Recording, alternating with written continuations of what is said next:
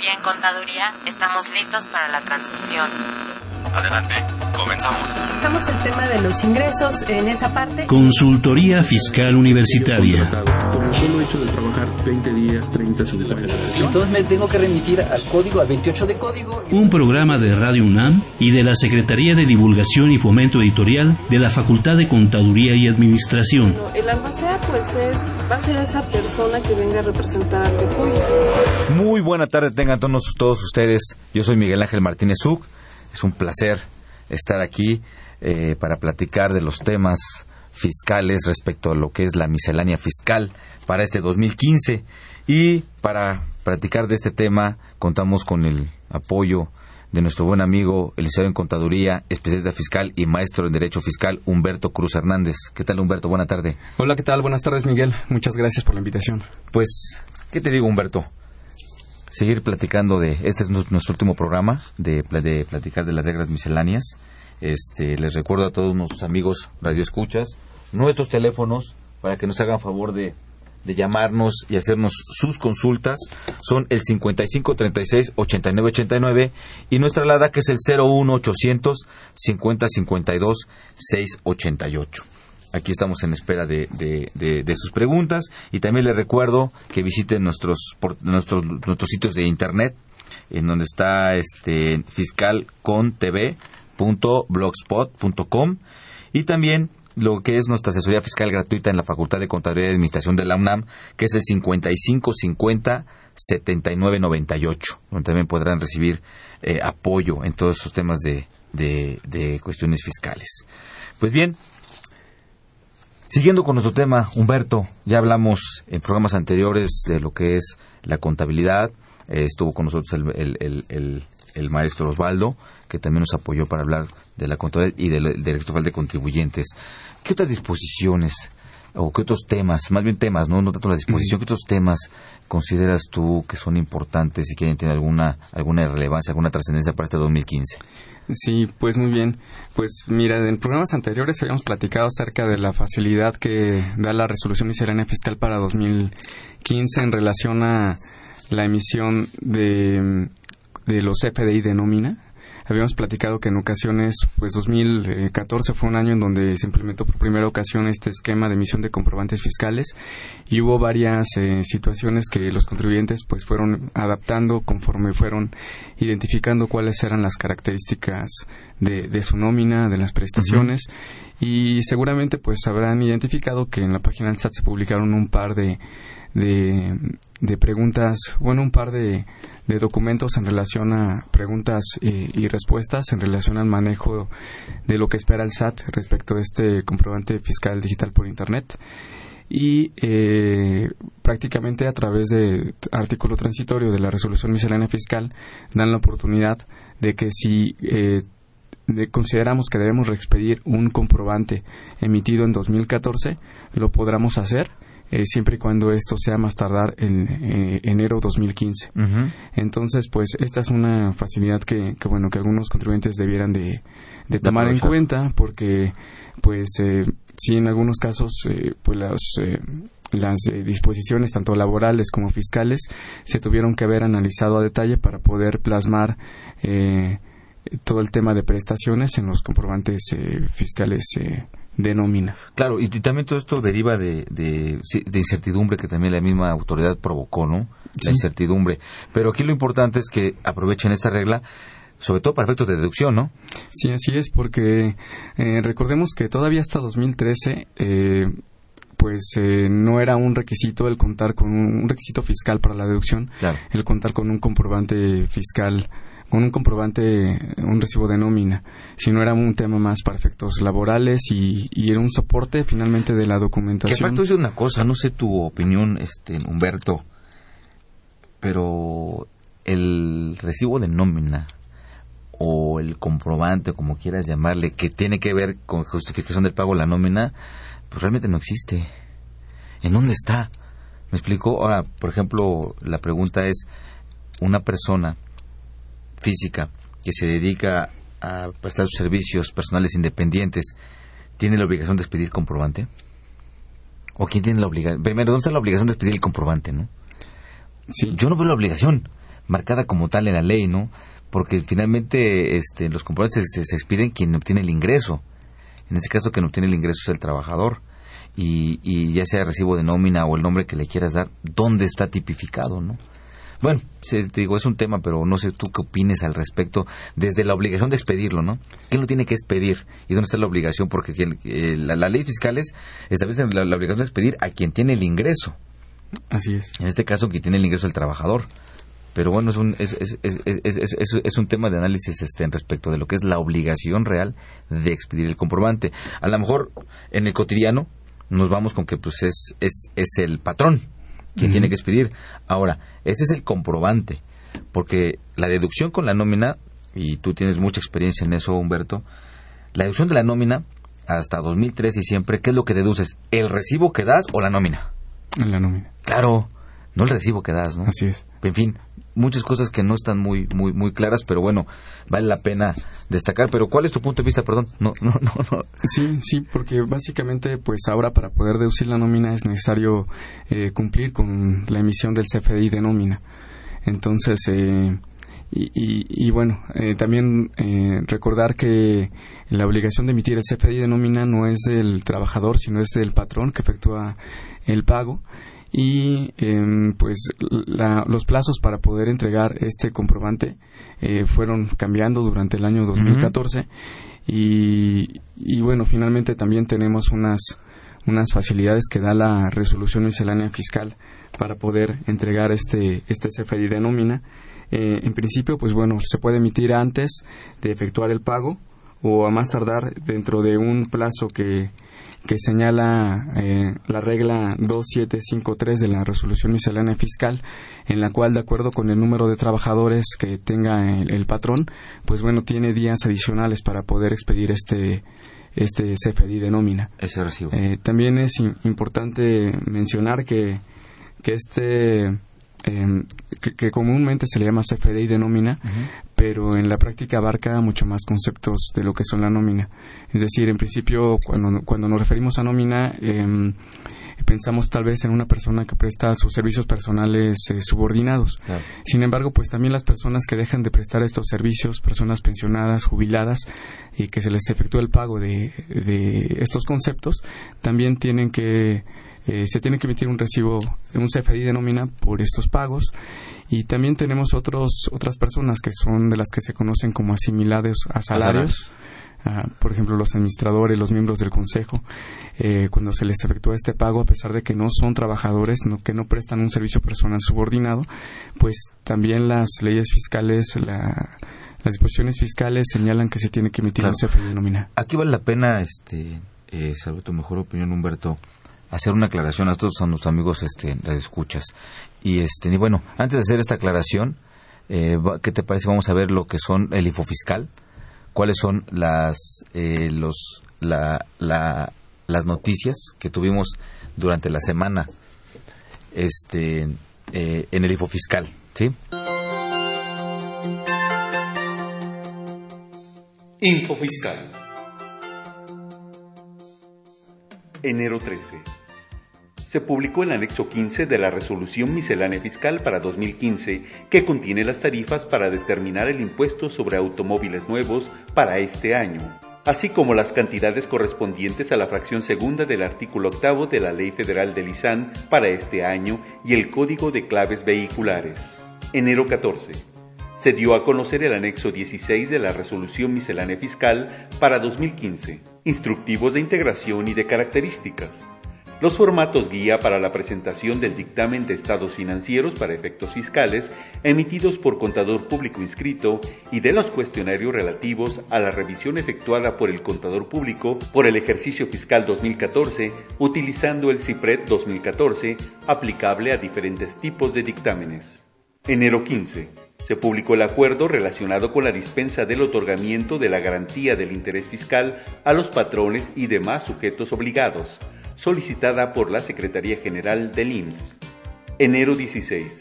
El SAT informa que este 16 de enero se incluyeron a la lista pública nuevos contribuyentes exceptuados de la Reserva Fiscal en términos del artículo 69 del Código Fiscal de la Federación. así como el de aquellos que emitieron comprobantes fiscales cuyas operaciones se consideran definitivamente como inexistentes en términos del artículo 69-B de dicho código. En esta actualización se incluyen los datos, nombre, razón social y RFC de 1828 contribuyentes. De estos, 785 corresponden a créditos firmes, 429 a exigibles, 527 a cancelados, 86 a condonados y una sentencia ejecutoria. Enero 18 inició el nuevo régimen opcional para las personas físicas con ventas anuales al público en general, el cual consiste en que las personas físicas con ventas hasta 100 mil pesos anuales no pagarán IVA ni IEPS. Por otro lado, las personas físicas que realicen ventas al público en general con ingresos hasta 2 millones de pesos anuales podrán optar por un cálculo sencillo ingresando únicamente dos datos de su actividad.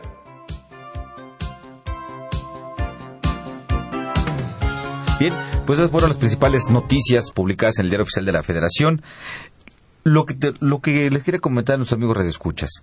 Eh, eh, bueno, creo, quiero que es, creo que es claro en términos de la ley que tengan cuidado con esto, con esta cuestión del tratamiento de los similares salarios.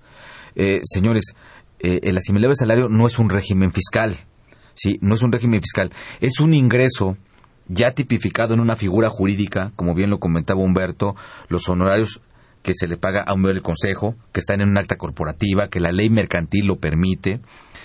Eh, la persona de honorarios que presta servicios personales independientes y que la ley, ese ingreso que se llama honorario, le permite asimilarlo a salarios. Y esa asimilación consiste en que el impuesto, en vez de, hacer una retención, que está en el capítulo, en el apartado especial, se le retenga un impuesto como si fuera un trabajador, más no aperturó un régimen fiscal. No, a un tipo de ingreso le dice asimílalo a este ingreso. Lo que asimila son ingresos, no está asimilando regímenes, o sea, no, no, no, no crea un régimen fiscal porque en, en, en, el, en el día a día, en el medio, este Humberto, pues ves cómo se maneja, ¿no? No se maneja. Y aparte, para cada tipo son siete fracciones, si mal no recuerdo, de, este, del artículo 94 ahora. El artículo 94 son siete fracciones que permite que un ingreso, son siete tipos de ingresos, no seis, perdón, porque similar, tiene dos, dos fracciones.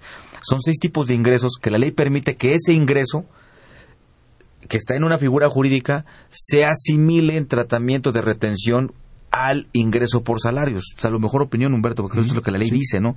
Más sin embargo, en, el medio eh, siempre eh, hay más, hay hasta quien tiene un contrato similar a esos salarios. Por Dios, eso no puede ser. Y con esto ya quedó claro lo que platicamos del RFC, lo que platicamos, lo que está practicando ahorita el contador Humberto.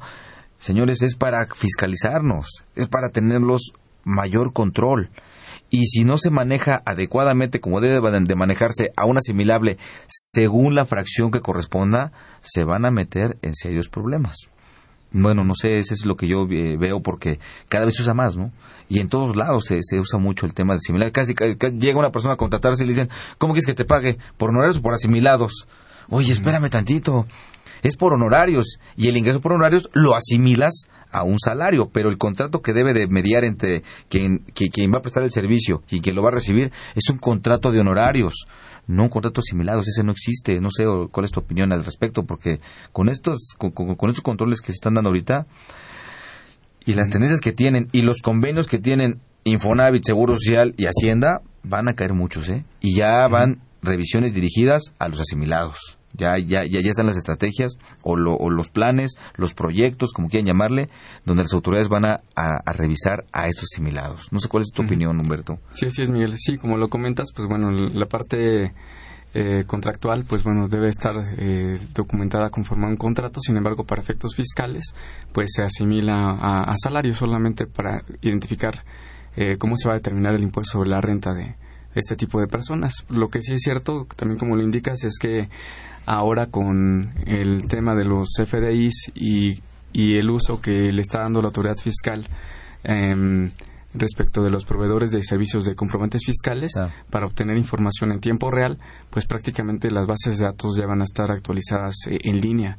En cuanto el contribuyente genere comprobante fiscal, ya sea a través de este proveedor de servicios o incluso a través de la página de internet eh, del SAT, pues la autoridad ya va a conocer los detalles del tipo de ingreso que está percibiendo cada una de estas personas físicas. Claro, y sobre todo y sobre todo en el tema del RFC que lo vincula con todo, ¿no? Ahí empezó, no sé si recuerdas hace algunos años que hasta una semana no hubo actividades con la autoridad sendaria para que implementaran lo que yo le llamé en su momento la bestia y la bestia iba a funcionar y la bestia está funcionando.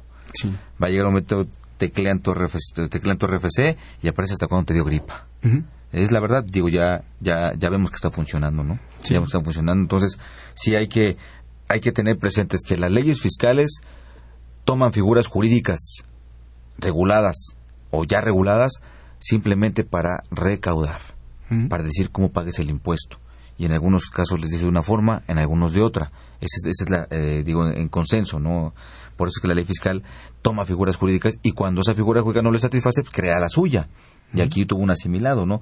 Que nada más es para efectos de renta, porque para efectos de IVA tiene otro efecto, para efectos de seguro social tiene otro efecto y para efectos de Infonavit tiene otro efecto. Pero en fin, ¿qué más, Humberto? Sí, así es. Sí, y bueno, nada más eh, para cerrar con esta parte, eh, pues bueno, esto, eh, el que la autoridad se está llegando a este tipo de información clave de los contribuyentes, ya sea por temas de nómina o asimilados a salarios, pues obedece también a un estudio que hicieron varias administraciones tributarias a través de la OCDE incluso desde el año 2004 están viendo la forma en que de compartir experiencias para poder eh, tener una base de datos de contribuyentes eh, confiable y también conocer cuáles son los tipos de operaciones que están haciendo esos contribuyentes para el efecto de, evitar abusos. Eh, y, bueno, pues también incluso en, en programas anteriores nos, nos hacían algunas preguntas en relación a así para 2015 es válido efectuar el pago de la nómina en efectivo porque nos comentaban que en algunos casos pues el que contratar a una persona y pagarle con una tarjeta eh, eh a una cuenta de una tarjeta de débito pues es algo complejo porque pues muchas veces no tienen el conocimiento eh, suficiente para poder hacer uso de estas incluso Humberto las, las, las grandes obras los túneles que se hacen en las grandes carreteras oye, la, se contrata gente de la localidad donde no tienen acceso al banco. sí. O sea, porque digo, les pagas y a dónde van a ir a, recoger su dinero, ¿no? Es dinero virtual hasta que lleguen a un cajero y lo puedan retirar. O a veces pensamos que, pues, como vivimos en una ciudad, pues ya todo está práctico, ¿no? Pero hay lugares de nuestro país, tan hermoso nuestro país, y lugares a veces tan alejados, donde fallan los sistemas. Estaba yo este, eh, platicando con un amigo, un cliente, que se dedica justamente a todo lo que es la cuestión de, de, energía eléctrica, ¿no? En donde él va a los lugares más recónditos del país, su empresa anda en, esos lugares, y él, él, me decía, oye, es que con esto eh, se, se, se, se, ponen cosas polarizadas, ¿no? En donde muchos dicen, ay, ¿cómo la acción cibernética? Pero todo el mundo ha metido en, en, en el WhatsApp y en el Facebook, en el celular, ¿no? Y hay lugares en donde vas y la misma, el, ¿cómo llamarle? Perdonen, perdonen que, no conozco esos tecnicismos, pero Comisión Federal de Electricidad surte la energía eléctrica, ¿no? Bueno, esos altibajos de voltajes queman las computadoras. Y, entonces hay, hay muchos lugares del país en donde no hay no no no, es, no hay el servicio no porque no haya energía eléctrica sino porque la energía eléctrica es inestable y quema y, y quema los equipos no y hay lugares donde no hay ni internet eh, y son muchos lugares del país, o sea, no, no estamos hablando de, este, de, de, una, de una, de un área eh, eh, pequeña del, territorio nacional, es amplia, ¿no? Entonces me dice, oye, allá cómo van a cumplir. Y acá muchos se quejan que por qué por internet, pero pues todo el mundo en el celular, metidos en los, este, en todo lo que son las, bueno, no sé, a mí no me parecen las, redes sociales de, de, las redes sociales, ¿no? Los WhatsApp, no dudo que son buenas, este, eh, buenas herramientas, pero abusamos. Entonces tienes esa, eh, esa polaridad, ¿no? Me, comentaba él de, para el cumplimiento de todo esto, dice, ¿cómo le va a hacer el Estado? Porque al final del día, en muchos lugares, la culpa es de Comisión Federal de Electricidad que de repente avienta una carga y a veces dice aunque tengan este dice es dramático Miguel aunque tengan protectores los cómo le llaman los reguladores lo quema. Lo quema y quema las computadoras y tan, tan y los costos no cuánto cuesta un celular y cuánto cuesta una computadora en fin en fin es, es, lo que me comentaba este en él creo que es es, es, este es, importante considerarlo no porque no nada más somos las, las grandes ciudades si no somos todos internacionales. Estamos hablando de leyes federales y de resoluciones misceláneas que aplican a esas leyes federales, que aplican en todo el territorio nacional, ¿no? Sí, así es. Sí, entonces, precisamente por ese tipo de, temas, eh, la resolución miscelánea fiscal da, da, la facilidad de poder efectuar el pago a los trabajadores en efectivo. recordemos que en el artículo 27 de la ley del impuesto a la renta se señala que todas las erogaciones que efectuemos por montos superiores a dos mil pesos, pues tienen que ser pagadas con transferencia electrónica de fondos, con cheque. Eh, pero bueno. Vamos cheque nominativo para una cuenta. Entonces, en este caso, pues, como lo, comentabas, es eh, en ocasiones imposible. O también en zonas rurales, ¿no? También permite. Sí. En zonas rurales que no se cumpla con ese, con ese requisito, ¿no? Sí. Muy bien. Y, y bueno, también para, para cerrar este tema, los días adicionales que se tienen para, para poder entregar lo que es el CFDI de nómina, para expedir y entregar ese nómina, en función al número de trabajadores. Por ejemplo, cuando el patrón tiene de 1 a 50 trabajadores, se tiene eh, tres días hábiles. Eh, cuando tiene de 51 a 100, son cinco días hábiles. Em, cuando tiene de 101 a 300 son siete días. Eh, de 301 a 500 son nueve días y cuando se tienen más de 500 se tienen 11 días hábiles siguientes. ¿Eso, ¿Esto dónde lo pueden consultar nuestros amigos radioescuchas? Esto este lo pueden consultar en la regla 2753 de la resolución miscelánea fiscal para 2015 que se publicó en el Diario Oficial de la Federación el 30 de diciembre de 2014. Ok, ahí eh, en esa publicación tenemos dos libros. Ya ves que es el libro 1 y el libro 2, ¿no? Ya le, dieron, ahora le dan, le dan estructura como de código civil a las reglas misceláneas hablas de dos, entonces debo entender que está en el libro uno o en el libro dos. Ah, bueno, para eh, este año básicamente se compilan esos dos libros y ahora solamente regresamos a la estructura actual de la, a la, a estructura, a la estructura anterior de la resolución miscelánea fiscal. Y, recordemos que, por ejemplo, cuando eh, tocamos el número 2, el numeral 2, significa que es código fiscal. Así es. Y bueno, en este caso la parte de, eh, de expedición de CFDIs, pues básicamente es la sección 7. Sí, porque quien se meta a ver la regla miscelánea civil ah, por internet o en papel va a decir, oye, espérate, son un montón de reglas, ¿no? ¿Cómo las ubico? Entonces, hay, hay un índice, ven el índice y lo que se refiere al código fiscal son las reglas número 2. ¿La repites, por favor, este Humberto, la regla 2? Es la regla 2753 de la resolución miscelánea fiscal para 2015. Muy bien. Sí. Y, y bueno, entonces es, es importante que se que se considere esta, esta situación y también em, eh, cumplir con estas eh, obligaciones en materia de emisión de CFDI de nómina si es que se quiere efectuar el pago con, con efectivo, porque es el requisito básicamente que se señala en la disposición. Em, también en relación a, a temas de, de, CFDI, pues básicamente muchas de las preguntas que hay en el medio es si si todavía se pueden seguir recibiendo lo que son los documentos en papel o si es básicamente el formato XML. Claro. Entonces, eh, pues de aquí recordemos que, que la mm, resolución miscelánea fiscal señala también, o sea, complementa lo que señala el Código Fiscal de la, de la Federación y eh, e indica que bueno indica que debemos de tener el formato el archivo XML eh, pero también dan una facilidad para poder eh, tener eh, los eh, comprobantes impresos en papel siempre y cuando se cumplan con, con determinados requisitos. Muy bien.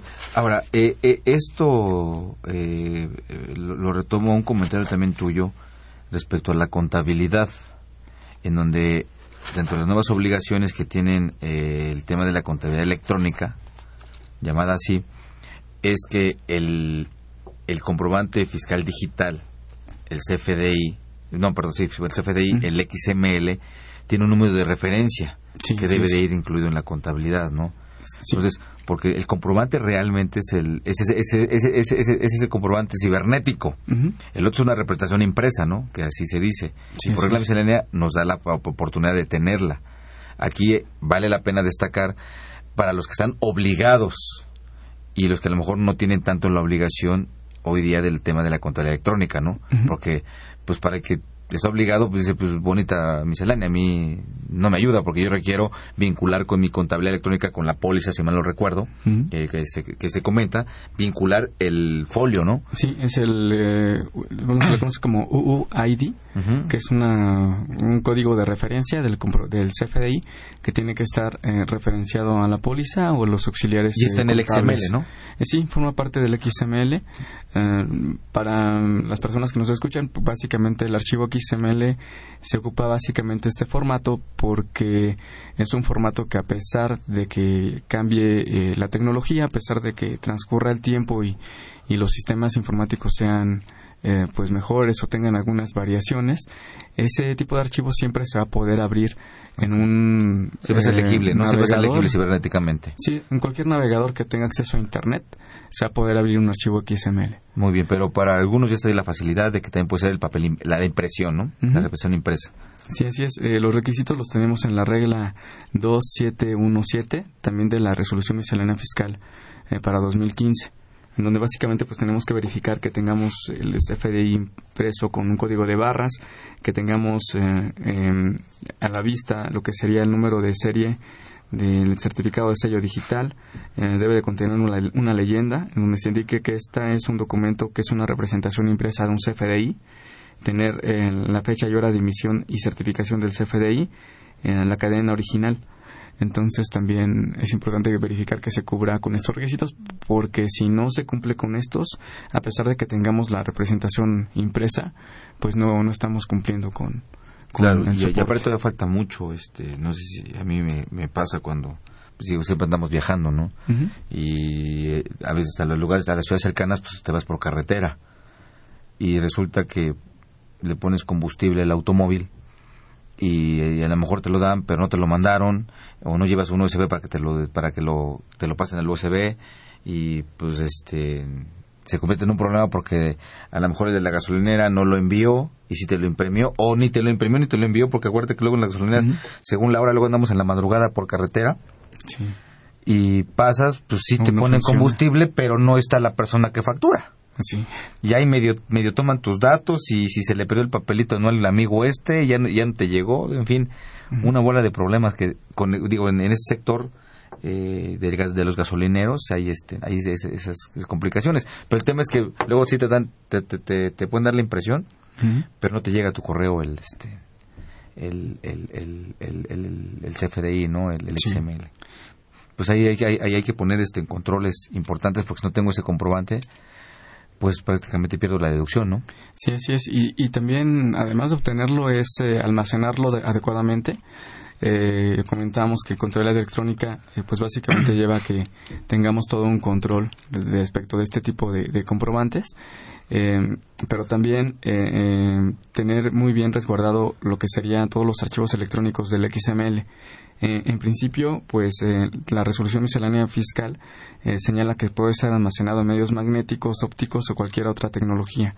Eh, y, y recordar que también existe la norma oficial mexicana, la NOM 151, que señala eh, toda una serie de requisitos informáticos para verificar que aunque cambie la tecnología y transcurra el tiempo, eh, esos documentos siempre van a estar eh, disponibles y van a ser eh, se van a poder consultar para cualquier incluso para cualquier revisión de la autoridad. Recordemos que pueden revisar hasta cinco ejercicios anteriores en algunos casos son más. Por ejemplo en el caso de deducción de inversiones pues prácticamente desde que se adquirió el el, el- el activo fijo los bienes.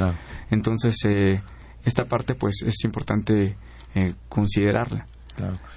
Aquí también hay que hacer una recomendación, como es información tan importante, tan valiosa, ver en qué, en, en- en qué equipo de cómputo se guarda, ¿no? Que puede ser un, un- un- un- digo, yo, yo sugiero que siempre tenga un, un equipo especial, ¿no? Porque si pones a tu asistente que reciba todo esto y ella lo recibe y resulta que pues a lo mejor está chateando con su esposo y está en el Twitter con el novio y está cosas así y después resulta que le entra un virus a la máquina esa y adiós y te la información de los el almacenamiento de los FDIs estaba ahí. Sí exacto. Y luego y la pones a ella por practicidad de que ella verifique y todo eso para que después si hay que hacer correcciones se hagan las correcciones no o también quién expida tus comprobantes no yo lo que sugiero es que sea una máquina especial nada más para eso porque es una información tan valiosa. Digo, a lo mejor en el día a día perdimos ese, ese valor, pero es tan valiosa hacia el futuro que si, imagínate que nada más le, le entre virus a la máquina. Sí, y luego andar recabando otra vez todos tus comprobantes, ¿no? Y la autoridad evidentemente lo tiene, pero va a decir, no, eso es lo mío. Entonces debes tener el tuyo. Sí. Porque aquí vale la pena o- o- otra reflexión, ¿no? Del comprobante fiscal digital, Humberto, ¿quién tiene el original? ¿O cuál es el original?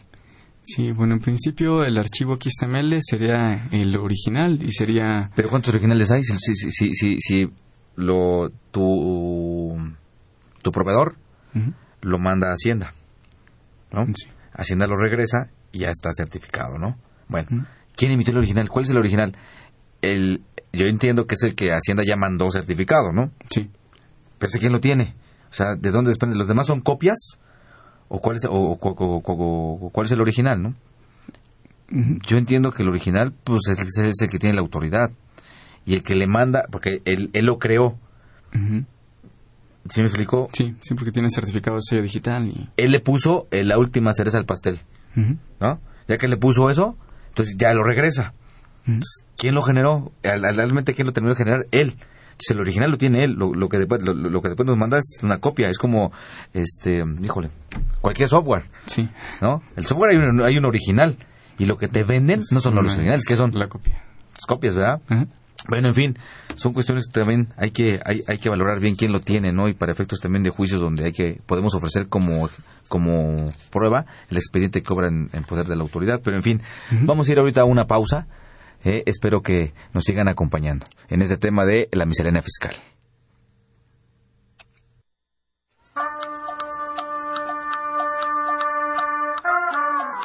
¿Piensas poner un negocio? ¿O tienes un negocio y quieres mejorar su desempeño? ¿Eres una persona comprometida? ¿Te gusta el liderazgo y la competitividad? Entonces la revista Emprendedores es para ti.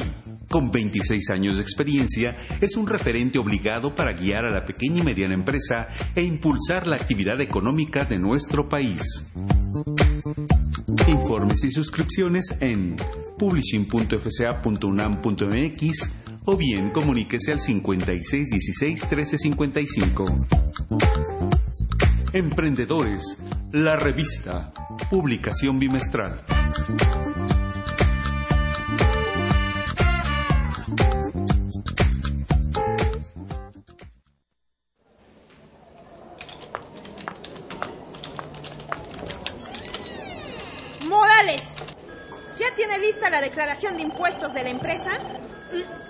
Pero... Ah, y le recuerdo que ya debió haber hecho la declaración anual del ISR y el IETU. ¿Los tiene? Sí, pero es que yo... Oiga, y quiero la lista para ahorita de la prelación de acreditamiento del ISR por dividendos en mi escritorio. Sí, ya sé, pero es que yo... ¡Que alguien me ayude! Artículos. Asesoría jurídica, laboral y contable. Noticias fiscales. Opiniones de especialistas. Esto y más puedes encontrar cada quincena en tu revista Consultorio Fiscal. Suscríbete en www.consultoriofiscalunam.mx o llamando a los teléfonos 5616 1355 y 5622 8310 o al correo publicaciones arroba correo punto fca.unam.mx. ¡Morales! Pero qué buen trabajo ha hecho. Ay, gracias, jefa. Consultorio fiscal. Por mucho la primera, por mucho la mejor.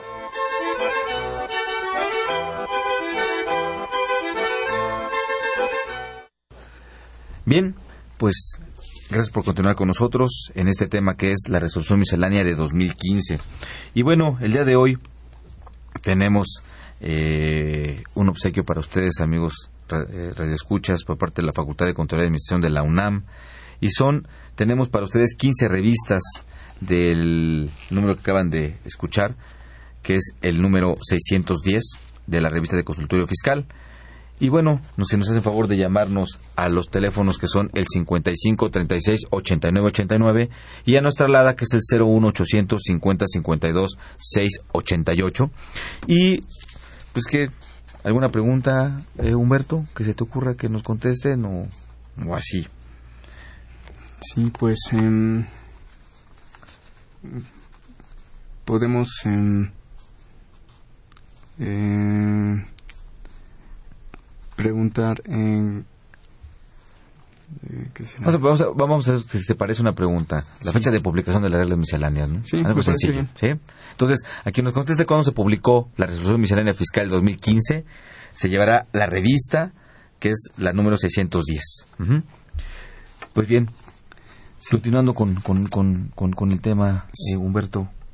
Este, pues bueno, eso del, del original del CFDI, pues todavía hay mucho que, que, que, que, que- que hay que investigar, ¿no? Sí. Ahorita nos, nos distraen mucho con tanto requisito. Sí, así es. Sí, sí, porque eh, digamos que ahora va a tener mucha importancia todo esto porque además de lo que sería el esquema de, de lo que de lo que es como tal el, el CFDI, esto ya de la de la mano con la parte de contabilidad electrónica, pues nos lleva a, a varias eh, situaciones y nuevos requisitos incluso para cambiar formas de trabajo, porque incluso eh, también eh, la- mediante la resolución miscelánea fiscal se señalan algunos requisitos para efecto de los registros de los asientos contables. Y para ello pues debemos bueno prácticamente nos da esto ya ven- venía de 2014 pero es importante considerarlo por por la entrada en vigor de, de la de los, de los todo lo que sería el esquema de contabilidad electrónica porque em, nos dan el mes siguiente eh, el último día natural del mes inmediato siguiente para poder efectuar los registros contables.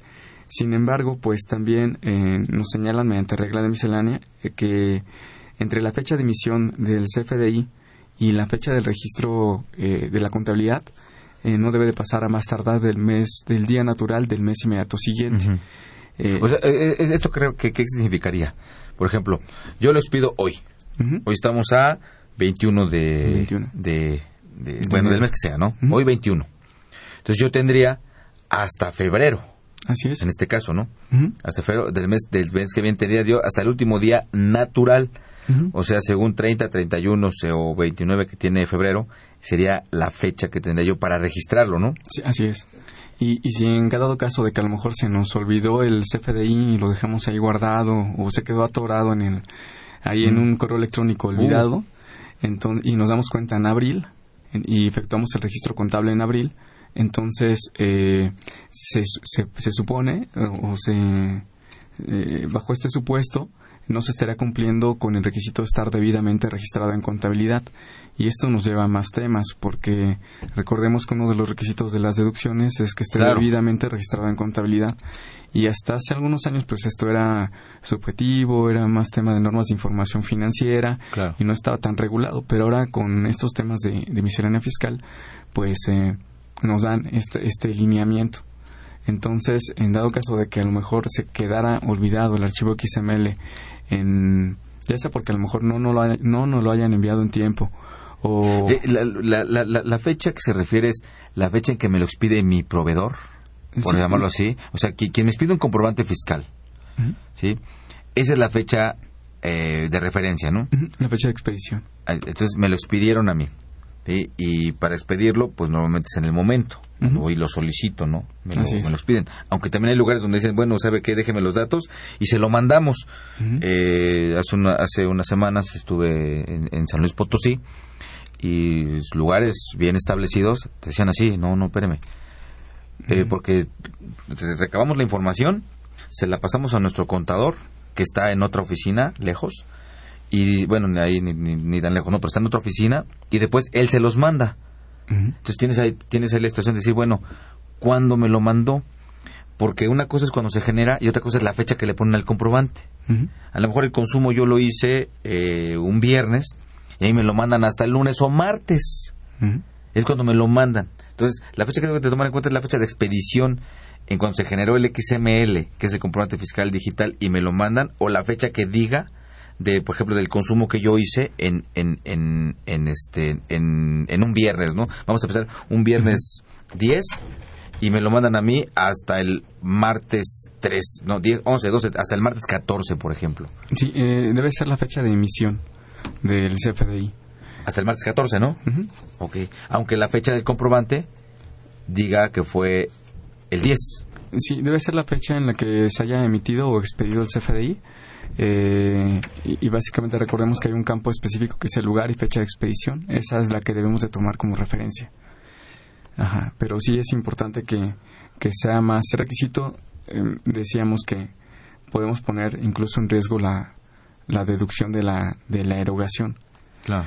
Eh, también, por ejemplo, en relación también con lo que son los registros contables, pues se establece que se debe de llevar un control de la deducción de inversiones en un, en un documento en donde se tenga muy específico lo que es la, fecha de adquisición del bien, la descripción, el monto original de la inversión, el porcentaje o importe de su deducción anual, eh, y también eh, se dice que esta parte, eh, en los términos del artículo 28 del Código Fiscal de la Federación, es parte integrante de la contabilidad, pero aquí nada más hay que considerar que este papel de trabajo no son de los que se envían en forma recurrente. Son los que nos van a solicitar en su caso, ¿no? Sí, exactamente. Son los que en su caso nos solicitarían cuando la autoridad ejerza sus facultades de comprobación o cuando nosotros solicitemos alguna devolución o alguna compensación.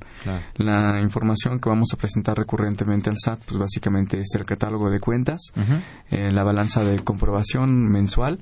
Recordemos que el catálogo de cuentas se va a presentar con la primera balanza de comprobación y si por algún motivo durante el transcurso de la operación del contribuyente es necesario efectuar alguna adecuación a ese catálogo, pues bueno, eh, la adecuación la va a presentar eh, conjuntamente con la balanza de comprobación del mes eh, que le toque declarar.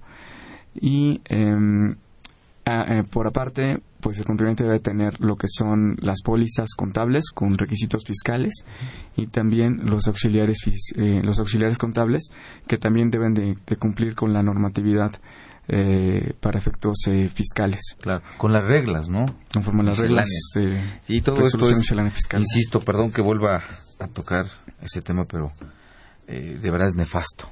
Lo que es la seguridad jurídica, desde el punto de vista jurídico, 100%, creo que esto es nefasto para todos los mexicanos, ¿no? El tema de que nos pongan tantos requisitos, aparte de una regla miscelánea, cosa que el código no dice, cosa que el código no establece y que al final del día una disposición, y si estás de acuerdo, estas serían cuestiones de forma, no son de fondo, ¿estás de acuerdo? Así es. Son disposiciones. Y entre lo que es el derecho fiscal tenemos las, las disposiciones de fondo y las de forma. Las de fondo son las que tienen que ver, o las materiales, ¿no? Materiales de fonda o sustantivas.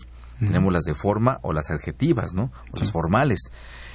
Y ahí es donde tenemos el, eh, cuestiones importantes del derecho fiscal, en donde el derecho fiscal material es de aplicación estricta y aparte son los elementos de la contribución. Aquí vemos cómo en una disposición que ni tiene valor, ni tiene valor legal en primera, porque no fue un acto emitido por el Congreso, y aparte se está metiendo con disposición, si aceptamos sin conceder que tenga cierta cierta importancia, se está metiendo con cuestiones material. Pero al final del día, si no cumplo con eso, se mete a la parte material, porque puesto que me quitan la deducción para efectos del impuesto sobre la renta y me quitan la deducción para efectos, digo, perdón, perdón, discúlpenme, me, me, quitan el acreditamiento de, de, este, del impuesto y estamos hablando de IVA y de IEPS en su caso, ¿no? Entonces, yo esto sí lo veo muy, muy, muy, muy lesivo y perdón, eh, que vuelvo a hacer el comentario, pero este, eh, aquí hay que hacer algo hay que hacer algo porque no creo que sea suficiente, ¿no? Si nos estamos yendo más, hay un principio que dice la forma nunca sobre el fondo. ¿Sí? Porque si fuera así, a ver, autoridad, si yo expedí mal un CFDI, pues quítame el ingreso también, ¿no? El ingreso se queda. Aunque no expidas CFDIs. El, ingreso, el ingreso es hasta presunto. ¿Y las deducciones? Porque todo esto va en base a deducciones, lo que nos lleva a disminuir, o sea, a incrementar, a disminuir la base. Mientras me quiten deducciones, la base se incrementa. ¿Será un truco por lo cual también no hubo movimiento a las cuestiones fiscales? Yo creo que sí. Yo la verdad, mira, yo todo esto lo veo con un con un con un mal con un mal con un mal plano.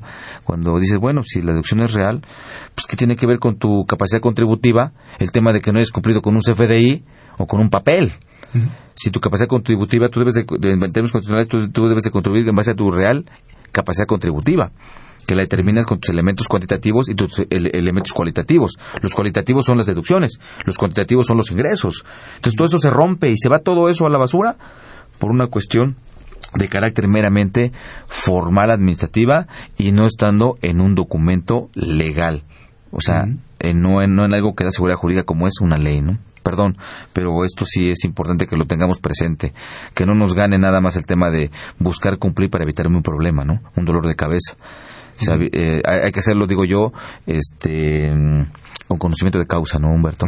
Perdón porque, que, que te, quito, te un poquito la palabra, pero sí es importante hacer también esa reflexión con los con, que- con, con nuestros amigos este, en radio escuchas, ¿no? Porque pareciera que también eh, solapamos nosotros, ¿no? Yo- yo, o sea, bueno, hay que, hay que tocar el tema, hay que hablarlo, hay que platicarlo, hay que decirlo, pero también es una cosa que diga, bueno, esto es así, pero no estoy de acuerdo, ¿no? No estoy de acuerdo y con razones, no nada más por una cuestión este eh, eh, discrecional. Perdón, Sí, Humberto. Así es. Sí, y, y bueno, ya lo habíamos comentado en programas anteriores, pero para las personas que, que, que no tuvieron la oportunidad de, de- de escucharnos en semanas pasadas, solamente recordar que, que la eh, prórroga de la implementación de contabilidad electrónica para 2016 eh, que se dio a conocer en la séptima modificación a la resolución miscelánea fiscal del 18 de diciembre de 2014, pues bueno, eh, la autoridad está respetando este plazo. Eh, recordemos que la, si nosotros consultamos la miscelánea, resolución miscelánea fiscal para 2015, no encontramos ninguna disposición eh, en el texto como tal de la miscelánea respecto a este tema y pareciera que ese plazo se había quitado eh, o no se había respetado, pero sin, em- eh, sin embargo en la página de internet del- del SAT, en la sección eh, contabilidad electrónica, hay un documento que se llama preguntas y respuestas y dentro de este documento de preguntas y respuestas eh, el SAT em, eh, re- reconoce que para los contribuyentes que obtuvieron ingresos inferiores a 4 millones en el ejercicio 2013, eh, las personas de actividades primarias, eh, agrícolas, ganaderas, eh, pesqueras, silvícolas, también eh, personas eh, que se inscriban al RFC durante 2014 y 2015, eh, se incorporan a, a lo que es la parte de contabilidad electrónica a partir de 2016. Ajá, porque esa, esa disposición está muy escondida y desafortunadamente pues no, no todos los contribuyentes pues están ahí al pendiente. Claro, claro. Y aparte son y, y fíjate también hay una cosa importante, son sectores no muy o sea, bueno, pocos son los que se anali- analizan a específicos sectores, ¿eh? Y son muy importantes del país. Sí. Pues nada más hay que salir al, al- al campo, ¿no? Y ves todo eso, o sea, el sector, el sector, vamos a llamar el sector primario de producción, ¿no? Sí, así es. ¿Tienes la tendrás la regla en la mano donde este donde vendrá eso, Humberto? Eh, Si no, si no, si este, ahorita la decimos, ¿no? Porque son un montón de reglas, créanme, amigos escucha, son muchísimas reglas las que son todo esto y estarlas analizando y viendo cada una de ellas. Sí, sí, aquí la tengo. Es el, el resolutivo, es el artículo tercero transitorio de la séptima modificación a la resolución eh, miscelánea fiscal para 2014. Tercero transitorio, publicado el día El día eh, 18, el día 30 de diciembre de 2013. Perfecto. Entonces ahí está en el transitorio de la publicación del día 30 de diciembre, ¿no? Tercero transitorio. Para que por favor lo, lo, lo, lo, lo vean. Del, y- del 18 de diciembre. perdón, 18? 2014. Ok. 18 de diciembre. 18 de diciembre, perdón. Séptima. Sí, séptima modificación a la resolución miscelánea fiscal. Perfecto. El tercero transitorio. Ahí tienen el fundamento. Bueno, se le podemos llamar fundamento, ¿no? Sí. Muy bien, Humberto. Sí, así es. Y, y, y bueno, eh, también eh, recordar para aquellos eh, contribuyentes que por alguna razón tienen que transportar mercancías de un, eh, de un lugar a otro de, de- del país, pues bueno, se tiene la opción de poder emitir un, para, bueno, para amparar que las mercancías son de su propiedad, se tiene la, la resolución miscelánea da la, la posibilidad de emitir lo que le- se llama comúnmente como carta aporte, que es básicamente, básicamente emitir un CFD, un CFDI de, em, de, de traslado, así se le, se le conoce, en donde básicamente al, al comprobante se le tiene que indicar un cero eh, y eh, se tiene que indicar cuál es el motivo de la transportación de las mercancías. Muy bien. Esta parte es, es, es importante considerarla porque de pronto cuando se tiene que trasladar mercancía de un lugar a otro de- del país, eh, pues bueno, se hacen revisiones frecuentes respecto de la a acreditar la propiedad de la mercancía. Claro. Sí, sí, entonces. En dado caso, pues, en dado caso que eso no pase, pues puede haber una un- un- un- un- una repercusión de que la mercancía puede ser confiscada en ese momento, ¿no? Sí, así es. Y, y bueno, también se sigue señalando que si se ampara el, la contraprestación, por ejemplo, a lo, por los servicios de autotransporte de carga eh, federal, eh, y ahí se desglosa lo que sería la retención de IVA. Esta, este CFDI que se emita con estas características va a fungir como una constancia de retención para efectos de IVA, que también es otro de los, de los temas eh, eh, interesantes a, a considerar en, en, toda esta parte de transporte. Eh, adicionalmente, pues bueno, es muy frecuente que, sobre todo cuando se tienen varias, un grupo de empresas se efectúen erogaciones por cuenta de, de terceros. Esta, las disposiciones eh, respecto a este tema han venido, han venido cambiando. Eh, sin embargo, pues bueno, ahora en la resolución miscelánea fiscal, pues también eh, continúa señalando lo que ya venía desde 2014, pero es importante que las personas que nos están escuchando, pues lo tomen en cuenta. Cuando nosotros efectuamos un gasto por cuenta de un tercero, uh -huh. el CFDI que nosotros vamos a recibir eh, tiene que estar emitido a favor de ese tercero. Claro. Ajá, eh, porque en ocasiones pues suele suceder que, que aparece a, a, nombre de la persona que está efectuando la erogación, pero claro. no tiene que ser a nombre de quien, de por cuenta de, de, de, que se está efectuando la erogación. Sí, aquí tenemos que ver ya, sea que se maneje, ya que se maneje de la forma de reembolso de gastos, que esa es una, o gastos a comprobar, ¿no? Sería, sería la, la, la, otra forma, pero siempre el comprobante debe de ir a nombre de la persona que nos dio para gastar por él o que nos va a reembolsar un gasto, ¿no? Sí, así es. Y, bueno, el derecho al acreditamiento es de la persona que, del tercero por el cual se efectúa el gasto. Y uno de los requisitos para que eh, no se considere que nosotros estamos percibiendo ese, ese ingreso por esas eh, erogaciones, sobre todo cuando recibimos el reintegro, es que este se efectúe con cheque nominativo o con eh, transferencia electrónica a través de una institución eh, de crédito. Okay. Uh -huh. y, y, bueno, también es importante que nosotros tengamos e-, ese control en todo lo que es la parte de, de la contabilidad. Perfecto. Y todo esto sigue siendo para deducción. Uh -huh. ¿No? Son disposiciones que son que tienen que ver para el, para las cuestiones de deducción y acreditamiento, ¿no? Sí. Sí, así es. Y y, y bueno, también eh, recordar que, que, adicional a los esquemas clásicos de ingresos y de deducciones, uh -huh. eh, a partir de 2014 tenemos la obligación de emitir otros esquemas de, de, de comprobantes fiscales eh, por ejemplo, si, no, si, nosotros distribuimos utilidades eh, o dividendos, también se tiene que emitir una, eh, lo que era anteriormente la constancia, ahora eh, constancia de retenciones, ahora se tiene que emitir un CFDI. En nación de acciones también es necesario emitir un ah, CFDI sí, por ese tipo de conceptos, eh, que es necesario, digamos, que tenerlos, tenerlos presentes. Claro. Uh -huh. Una pregunta muy rápida, Humberto, que con todo esto, si yo, por ejemplo, hago un pago en especie, porque no tengo liquidez, pero tengo solvencia, tengo un bien y ya le debo mucho a mi acreedor, a mi proveedor, y pues bueno, llegamos a la conclusión de que pues, le voy a pagar con un activo de mi empresa, no con un activo mío como persona física. El entregarle el bien como medio de pago, no es que el Código Civil, 2060, el 2065 del Código Civil me dice que es el pago, ¿no? Entonces la entrega de la cosa, la, pactamos que te voy a entregar un activo fijo, ya te lo entregué. Por el simple hecho de entregártelo, te estoy dando la posesión. Ahora, ¿cómo te transmito la propiedad? Entonces tengo que darte un comprobante. Uh -huh. No te voy a dar el comprobante cuando yo compre ese activo, porque ese comprobante está a mi nombre, uh -huh. y aparte yo lo uso para deducirlo y para acreditarme el IVA. Ya ves que luego este, también una cosa que se mal llama que es este que te endose. O sea, una factura no se endosa, la factura se den derechos. Los. Se endosan los títulos de crédito, no, no una factura. Entonces, pero ya, yo, yo ya te di la computadora como pago en especie. Ya te doy la, ya te doy la posesión. Ahora, ¿cómo te termino la, la propiedad? Tengo que darte un comprobante. -huh. ¿Será en un CFDI también? Sí, pues en principio tendría que ser a través de un comprobante fiscal, pero sí no deja de ser un tema que, que representa un problema práctico. Claro. No, ese, ese y muchos más, ¿no? Porque sí. no, no, olvidemos que, que, una factura no nada más es para justificar ingresos, sirve para muchas cosas, ¿no? Sí, sí. No nada más es para justificar un ingreso.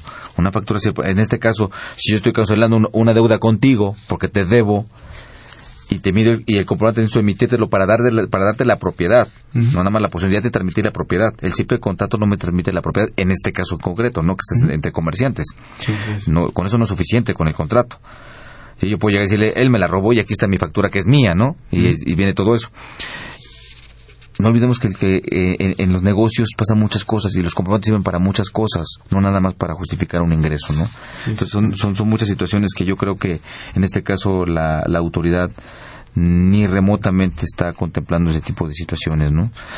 Algunos otros comentarios que nos tengas, este, Humberto, por cuestiones ya, ya sabes que el tiempo siempre apremia, ¿no? Sí, muy bien. Bueno, pues básicamente eh, para las personas de régimen de incorporación fiscal, recordar que se les da la facilidad de que se puedan, bueno, para las personas que se inscribieron en el, en el régimen de actividades empresariales y servicios profesionales, se pueden migrar al régimen de incorporación, eh, régimen de incorporación fiscal, siempre y cuando cumplan eh, determinados requisitos, los cuales señala la regla 1257 de la resolución miscelánea fiscal. Esta es una alternativa porque recordemos que ese régimen es eh, muy particular y puede dar algunos beneficios. Y también, eh, por último, en la parte de solicitudes de devolución de saldos a favor de IVA, eh, se establecen eh, ciertos lineamientos que benefician a bueno, para hacer más ágil la devolución de los saldos a favor de IVA de las personas que produzcan o distribuyan productos destinados a la alimentación y también a los que son medicinas de patente. Prácticamente pues el plazo se los, se los disminuyen em, a 20 días hábiles contados a partir de la fecha de presentación de la solicitud y se señala un proceso de prevalidación de lo que sería el ensando a favor, sin que de esto nazca eh, obligación por parte de la autoridad de devolverlo. ¿no? De autofacturación no hay nada, ¿verdad?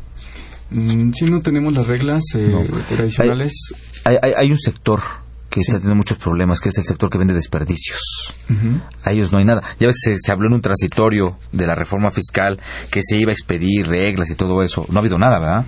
Eh, sí, tenemos una regla en la cual se señala todo ese manejo de, de las personas que cuando se adquieren desperdicios hay que hacerlo a través de un, bueno, en general, eh, de lo que es un proveedor especial de, facturación electrónica para lo que se le conoce comúnmente como autofacturación. Pero tiene que, que, emitir el CFDI también. Sí, también. Aunque venda desperdicio y sea cualquier persona. Muy bien.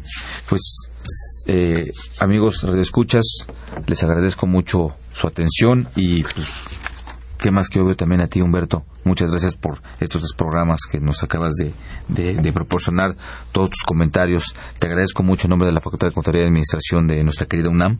Sí, muchas gracias. Te, agradezco mucho la, la, tu tiempo, tus comentarios, que es lo más importante. Y bueno, aquí tienes las puertas abiertas siempre en nuestra facultad. Sí, muy bien, Miguel. Pues muchas gracias y muchas gracias por la invitación. Al contrario, gracias a ti, Humberto. Pues este, yo soy Miguel Ángel Martínez Zuc, me despido. No sin antes, quisiera dar rápido, el señor Rafael Alba nos dio favor de llamarnos y dice que fue a una plática de la reforma fiscal 2015 y le dijo a Vicente Morales Villagrán que por qué no había invitado a los diputados y senadores para que contemplen las idioteces que legislan. Había 300 personas en, el, en, en un curso de 8 horas, entonces lo que representa el costo de las visitas y que hay que comprar apenas estamos aprovechando algo y nos lo cambian. ¿Sí? Son como los pañales desechables. Bueno, esa es la opinión del señor, del, señor Rafael Ávila. Con todo respeto lo pasamos. Gracias por su comentario. Y pues bueno, muchas gracias a ustedes, amigos Red Escuchas. Soy Miguel Ángel Martínez Zuc. Nos vemos al siguiente, dentro de ocho días estará ya con ustedes el maestro Salvador Rotter. Hasta la próxima.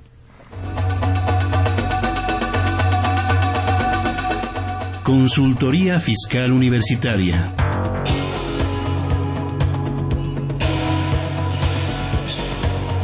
Un programa de Radio UNAM y de la Secretaría de Divulgación y Fomento Editorial de la Facultad de Contaduría y Administración.